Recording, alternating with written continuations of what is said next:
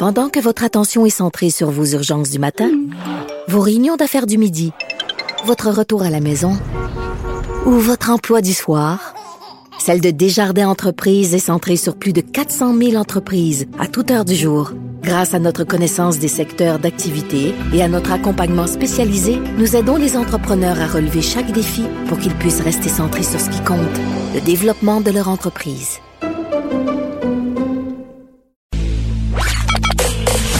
Joignez-vous à la discussion. Appelez ou textez le 187 Cube Radio 1877 827 2346. Hello. Guillaume Lavoie est là. Guillaume? Bonjour Geneviève. tu nous parles de la némésis des États-Unis, l'enjeu éternel, l'enjeu de l'immigration. C'est, fascinant combien cet enjeu-là, on pourrait prendre, il n'y a pas beaucoup d'enjeux c'est comme ça. Mais on pourrait là, être des, des, voyageurs dans le temps et tomber sur n'importe quelle année de l'histoire des États-Unis et l'immigration serait dans les trois principaux enjeux tout le temps, tout le temps, tout mm-hmm. le temps. Et entre autres parce que euh, la, raison pourquoi on parle de ça aujourd'hui, c'est parce qu'il y, a énormément de problèmes à la frontière sud. Et là, euh, c'était facile, là. Trump était le méchant, il mettait les immigrants illégaux en prison. Et là, Biden va arriver, puis ça va être merveilleux. On s'imagine que c'était juste une décision comme ça. C'est beaucoup, beaucoup, beaucoup plus complexe que ça. Et entre autres, parce que les États-Unis sont coincés dans entre la réalité et le rêve qui les a créés. Et ça, c'est une équation toujours difficile.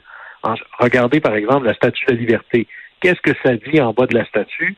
Ça dit Donnez-moi, donnez-moi vos masses de gens abandonnés, vos pauvres, ceux qui n'ont pas rien à faire. Donnez-les-moi. Puis moi, je vais faire d'eux euh, des gens productifs pour la société. C'est cette idée que les États-Unis, avant d'être un pays comme les autres, c'est une espèce d'asile. Euh, euh, oui, c'est la terre de tous les possibles.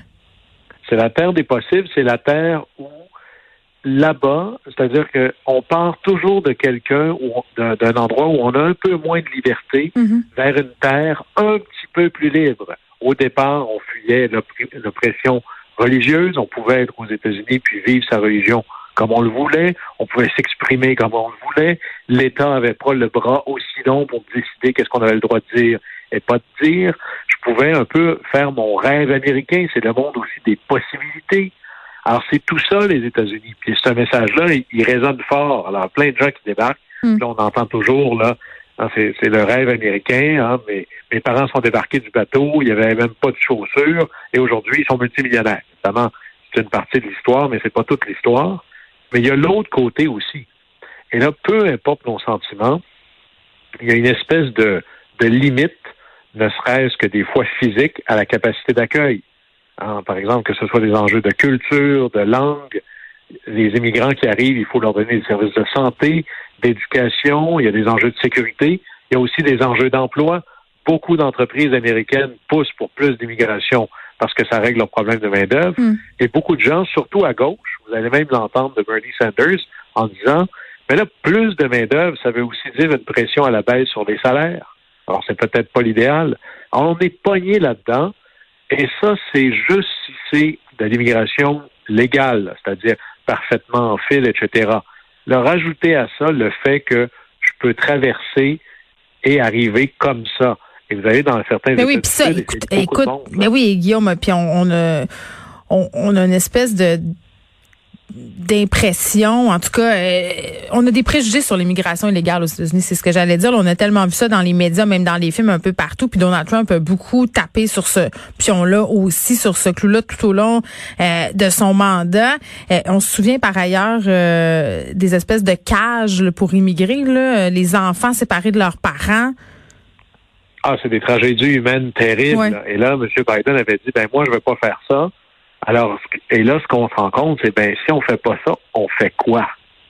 Et là, ce que les États-Unis font, parce qu'il y a évidemment, le crime organisé soutient ça énormément. Alors, on prend des gens dans une certaine détresse, on leur fait payer des fortunes. Des fois, ils vont s'endetter auprès d'eux en collectant l'ensemble de l'argent de la famille. Et pour donner ça à des passeurs. Et les passeurs disent, ben là, vous savez que Trump est parti. Avec Biden, là, la frontière est ouverte, c'est super réglé. Donnez-moi donc 10 000 Et là, ils les font traverser, par exemple, une partie du Mexique. Et là, ils les laissent à la frontière. Évidemment qu'ils se font attraper. Mais là, c'est le problème américain. Qu'est-ce qu'on fait? Trump, je les mets en prison pour créer une espèce de message de désincitatif. Hmm. Là, il y a le message non volontaire de l'ouverture totale. Et là, ce que les États-Unis font, c'est qu'ils retournent massivement ces gens-là au Mexique. Alors, je passe par-dessus l'enjeu du COVID et de la distanciation. Mm-hmm.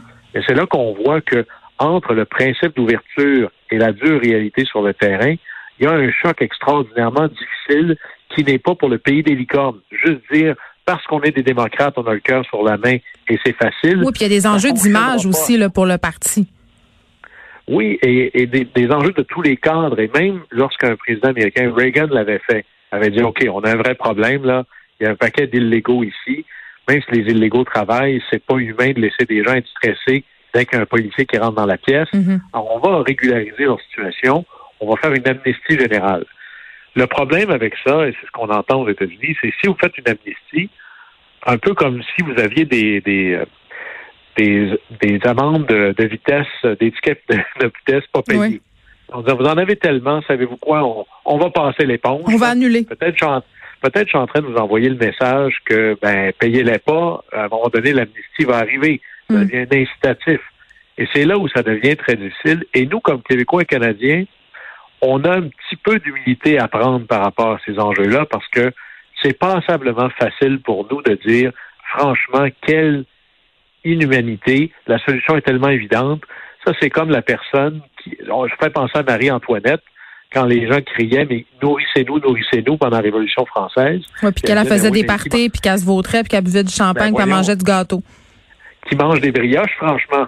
Mais ben, nous, on, est, on a deux océans.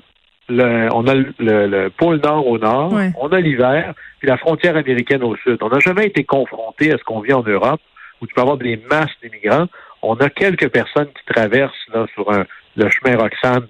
C'est un débat national. Imaginez ce que c'est si c'était des milliers de gens tout le temps. Alors, pas pour dire que les Américains ont raison, mais l'idée, c'est de dire peut-être que c'est facile pour nous de regarder ces enjeux-là sans regarder l'ensemble des réalités difficiles. Et ni les présidents démocrates, et encore moins les républicains, ont eu une réponse claire à ça. C'est une espèce de nœud gordien dont on sort jamais. Et c'est pris avec le problème de si je fais une terre d'accueil, oui, mais jusqu'à combien? Et qu'est-ce qui se passe si mon corridor ou ma ligne, ma file d'attente officielle est dépassée à gauche et à droite par plein de gens que je ne peux pas enregistrer en même temps? Il y a une réponse humanitaire, il y a une réponse sécuritaire, et les deux fournissent pas. Oui, puis ça, ça nous démontre une fois de plus que ces enjeux-là qui sont hautement émotifs, ces enjeux humanitaires, sont très, très complexes. Puis tu peux être vraiment plein de bonnes intentions, puis avoir la ferme euh, intention de diminuer ce problème-là, puis donner des meilleures conditions de vie, parce que c'est par là que ça va passer. Là. Les gens traversent pas pour rien. Euh, puis après ça, on peut se poser la question sur comment on les accueille, puis dans quelles conditions on les renvoie. Euh, mais on dirait qu'il n'y aura jamais de solution entre guillemets, qui va mettre fin à cette tendance-là de l'immigration illégale aux États-Unis. Puis on dirait surtout que, peu importe ce qu'on va faire, les gens vont continuer de traverser. Donc, c'est comme s'il n'y avait pas de solution. Ben, ils traversent, entre autres, parce que parce que c'est pas facile de traverser. Là. Euh, ben, nous, on prend l'avion pour aller comme touriste au Mexique, puis pour remplir deux formulaires, on a l'impression que c'est la fin de la c'est la fin des haricots. Là, on parle de gens qui risquent leur vie, qui dépensent tout. Il y a des enfants là-dedans. Alors, si on le fait, on dit souvent, savez-vous ce qui arrive après un mur de 12 pieds? Des échelles de 13 pieds. C'est parce que les gens pensent sincèrement qu'ils vont trouver mieux pour eux, mais surtout pour leurs enfants. Alors, tant que, essentiellement, beaucoup de gens diraient ça, la seule raison pourquoi les gens vont aux États-Unis en quittant, par exemple, le Mexique ou pire, les pays encore plus au sud, c'est parce que leur situation est plus difficile au sud. D'ailleurs, quand il y a eu une très, très grave crise économique hmm. aux États-Unis dans les années 2007-2008, il n'y en avait presque pas de gens qui traversaient. Les immigrants illégaux aux États-Unis travaillent, ils sont pas cachés en dessous des ponts, ils ont des jobs. Ça veut dire qu'un qui a de l'emploi. ça fait notre affaire que ces gens-là occupent des emplois mal rémunérés avec aucune sécurité d'emploi. Il y a une certaine partie de l'économie américaine qui est basée là-dessus aussi. Il faut pas être hypocrite. Là. Absolument. D'ailleurs, quatre secteurs qui pourraient pas exister euh, s'il n'y avait pas la présence des immigrants euh, illégaux. L'hôtellerie, mm. la restauration, la construction, mais surtout l'agriculture. Alors, c'est clair que America Inc., fait partie des grands complices de ça aussi. Alors hmm. ça, vous voyez comment c'est un enjeu qui touche à tout. Puis à la fin, d'ailleurs, il y a un film magnifique qui s'appelle Le jour où les Mexicains ont disparu. Alors, on est en Californie ou au Texas. Et là, vous vous rendez compte, c'est comme si les Mexicains disparaissaient du jour au lendemain. Les Mexicains ici, ça veut dire les immigrants pas vraiment légaux dans le film. Puis là, ben, vous arrivez au resto, il n'y a personne pour vous servir. Il n'y a personne pour entretenir les pelouses. Il n'y a personne pour ramasser les avocats dans les champs. Alors, ça, ça devient extraordinairement difficile. Il n'y a pas un morceau de l'économie américaine, ou surtout la structure politique oui, c'est le talon d'Achille. Mm-hmm. qui n'est pas sollicité, torturé par cet enjeu-là. Bon, euh, le Québec fait parler de lui ailleurs euh, dans le monde, mais peut-être pas pour des bonnes raisons. On parle des changements climatiques. Oui, alors euh, on entend parler des changements climatiques partout. Habituellement, c'est toujours une histoire du ailleurs. Hein? C'est des c'est des froids extrêmes au Texas, c'est des feux en Californie, c'est rendu quelque chose d'annuel. Mm-hmm. C'est un glacier qui tombe au Groenland ou en Alaska. Et là, j'ouvre mon Guardian, qui est le journal britannique par excellence. Et là, section sur le Québec, changement climatique. Là, ailleurs, c'est nous autres. Le ailleurs, le ailleurs c'est ici. Pour faire, je vais faire un Bernard Landry de moi-même. Urbi et orbi. les changements climatiques, c'est dans la ville et de par le monde. C'est partout. Et là, on est en Gaspésie, mais surtout aux îles de la Madeleine. les glaces, c'est là où les, grandes populations de phoques vont donner naissance pendant quelque temps. Et la manière dont ça fonctionne, c'est les petits des phoques, les blanchons, ne peuvent pas nager au début. Alors, c'est pour ça qu'ils sont tout blancs. Comme ça, ils se cachent sur la, la glace. Et pendant un certain temps, ils doivent prendre une certaine taille. Et il faut que les glaces durent assez longtemps pour qu'ils aient la chance de prendre cette force pour que quand les glaces fondent, ils puissent partir avec les adultes. Et là, cette année, non seulement les glaces ne seront pas là assez longtemps, mais il n'y en a même pas assez. Alors là, on a toute une population euh, de phoques qui est en péril, mais aussi de touristes qui ne seront pas là, parce que les Blanchons, c'est cute, hein, ça fait venir les Brigitte Bardot puis les autres, mais en plus, mais là, on ne peut pas aller les voir, ils ne seront pas là. Alors là, on a des vraies conséquences de qu'est-ce que ça veut dire, pas dans les grandes théories de changement climatique, dans le monde réel. On a, une, euh, on a une saison touristique qui est en péril, importante pour une région qui en a bien besoin. Là, on voit que ces enjeux-là locaux vont on va en avoir de plus en plus de ces histoires-là. Des nouveaux insectes qui n'étaient pas là. Moi, j'ai des amis qui sont en Estrie eh bien là, soudainement, là, quand les enfants rentrent dehors, il faut les inspecter pour les tiques. Oui, oui, c'est. C'est vrai, ça, c'est la nouvelle euh, réalité. Moi, personnellement, ça me fait très, très peur les tiques. Maintenant, quand je me promène euh, dans les forêts québécoises, euh, je suis toujours excessivement vigilante. C'est quelque chose qu'on connaissait pas avant. Mais, mais c'est vrai que tout, tout est reviré de bord. Là. Même les saisons ici, Guillaume, l'été est plus tard. l'été se termine plus tard. Tu, tu comprends ce que je veux dire? On a des, des températures extrêmes. Je veux dire, on passe de plus 10 à moins 20 en 24 heures. Euh, ces extrêmes météo-là, on connaissait pas ça du tout avant. Puis, euh, à un moment donné, il y a des drôles de bubites qui vont arriver jusque chez nous. Là, je parle pas seulement de la carpe japonaise. je parle de d'autres euh, types de... C'est tout ça. Et, c'est le budget. les budgets municipaux sont impactés de manière terrifiante des, des, des patinoires dehors l'hiver à Montréal. Mais j'ai pas compris, Guillaume. Ben c'est ça. Là, je, je parlais des patinoires euh, au début de l'émission.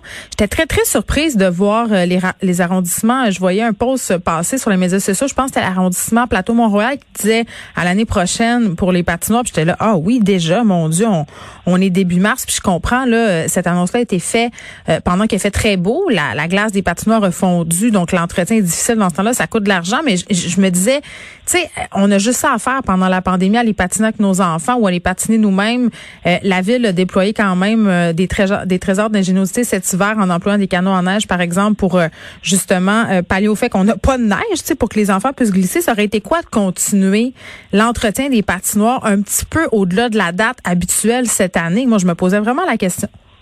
Alors moi, je pense que ça, je veux pas être un prophète de malheur, mais je pense que ça achève parce que l'équation combien de jours c'est possible de patiner. Il faut qu'il fasse assez froid assez longtemps. Et s'il y a un redout, ben là, il faut recommencer. Alors d'ailleurs, on le voit là, si on avait mesuré le nombre de jours sur lesquels je peux patiner sur une patinoire ordinaire mm-hmm. à Montréal, c'est de plus en plus petit. C'est pour ça qu'on est rendu avec des patinoires réfrigérées dans certains endroits. Fait qu'ils vont faire le calcul, puis peut-être qu'on va perdre nos patinoires. Écoute, les bandes étaient déjà enlevées en fin de semaine quand je me suis promené 15 mars, puis c'est ça. Ça va devenir une équation de plus en plus difficile. Même chose, vous voyez qu'il y a de moins en moins de piscines pour en la faveur des jeux d'eau, parce que dans les grandes chaleurs, le coût d'entretien de chlore devient très difficile. Alors, ça a des changements, ça a des impacts sur les dépenses d'arrosage. Il faut arroser les arbres encore plus. Alors, tout ça va demander, oui, de l'adaptation, mais aussi beaucoup plus de dollars. Alors, mm. les changements climatiques, c'est aussi des impacts budgétaires. Très bien, Guillaume, à demain. Au plaisir.